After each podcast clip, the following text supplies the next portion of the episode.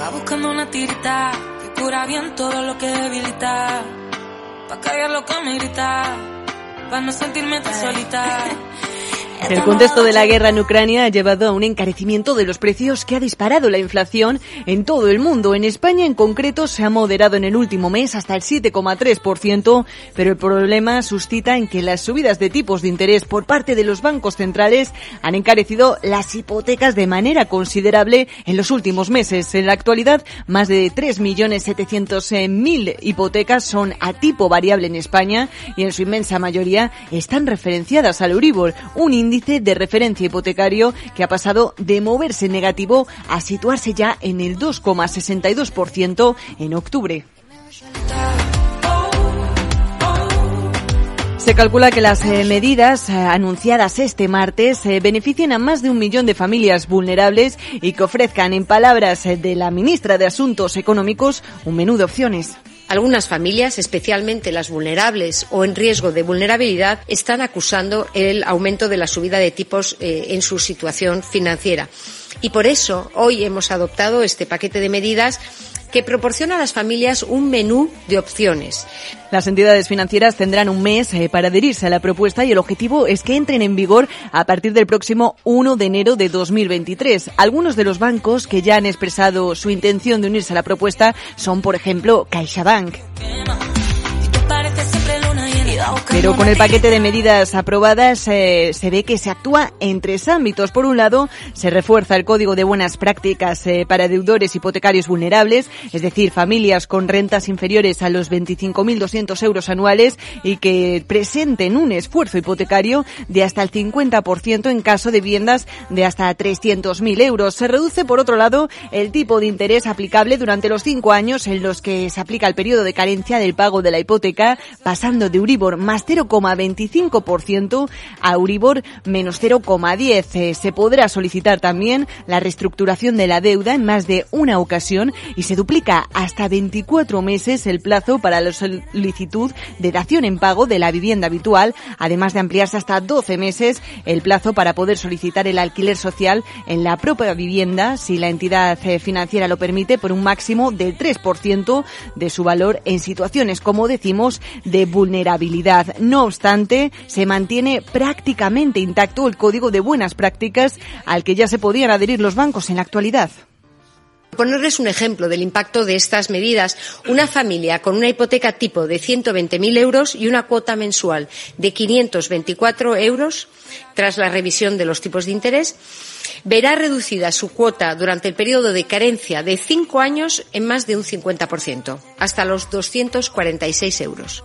Ahora con el efecto de Nadia Calviño sobre la mesa. ¿Qué suponen estas medidas? En opinión de los expertos, todavía quedan varios aspectos, eso sí, que ver cómo serán plasmados finalmente. Por ejemplo, subirán los intereses con la aplicación de periodos de carencia. Patricia Suárez es presidenta de Asufin. Una carencia por defecto supone que vas a, eh, pagar intereses y no vas a amortizar capital.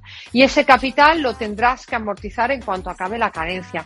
Con lo cual eh, puede haber subida de interés o no, dependerá de la forma que de la fórmula que se aplique tal y como se hizo con la moratoria hipotecaria, con la moratoria COVID no hubo incremento de tipos de interés, hubo un doble descuento. En línea con Asufin, desde el comparador y asesor hipotecario y ahorro, creen que este es uno de los puntos claves de las medidas del Ejecutivo. Laura Martínez, directora de comunicación de Ahorro puede ser pan para hoy y hambre para mañana. Durante estos cinco años de carencia, el usuario seguirá pagando intereses pero no pagará capital, por eso pagará menos cuota. Pero eso no significa que ese capital haya desaparecido. Si vemos la hipoteca en su conjunto, cuando acabe de pagarla habrá pagado más intereses que si no se hubiera acogido a ese periodo de carencia. Desde Yahorro calculan que, por ejemplo, en una hipoteca de 150.000 euros, si nos acogiéramos a este periodo de carencia, al final de la vida del préstamo hipotecario se pagarían hasta 5.000 euros más de intereses. Algo similar sucedería en la extensión de plazos. En resumidas cuentas, hay que ver la letra pequeña para ver si las familias podrán asumir el incremento del coste a la larga. No obstante, desde a su fin celebran las medidas aprobadas hoy por el Gobierno, dado que de lo contrario, dicen, las consecuencias serían peores. Si no tenemos este tipo de mecanismos de alargamiento de plazo o de carencia, vamos a tener familias que van a tirar de tarjeta, de más endeudamiento o incluso de reunificación de deudas para intentar acometer así el pago de la hipoteca. Y todas estas fórmulas que acabo de mencionar son más caras que un alargamiento de plazo.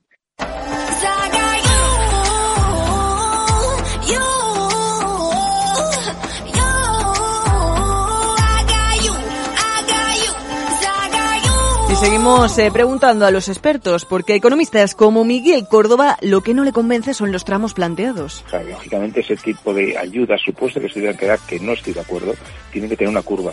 O sea, no, pueden ser hasta aquí sí y hasta aquí no. Eh, eh. También se han echado de menos límites al tipo fijo en lugar de anular las comisiones por el cambio de hipoteca, porque ¿quién va a querer un tipo fijo igual de caro que uno variable? Por su parte, la Asociación de la Banca Española ha dicho que habrá que mirar y supervisar las medidas de manera exigente para que no afecte al mercado hipotecario español, del que ha dicho la presidenta de la asociación es una de las joyas del sistema financiero español.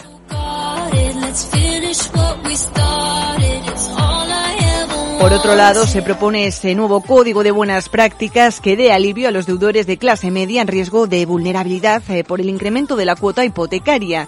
Esta medida va dirigida en concreto a hogares con una renta inferior a 29.400 euros e hipotecas que se hayan constituido hasta el 31 de diciembre con una carga hipotecaria que represente más del 30% de su renta y que haya experimentado una subida del 20% como mínimo. ¿Y cómo se beneficiarán en este caso los hipotecados, con la posibilidad de congelación durante 12 meses de la cuota, un tipo de interés eh, menor sobre el principal aplazado y un alargamiento del plazo del préstamo hasta 7 años.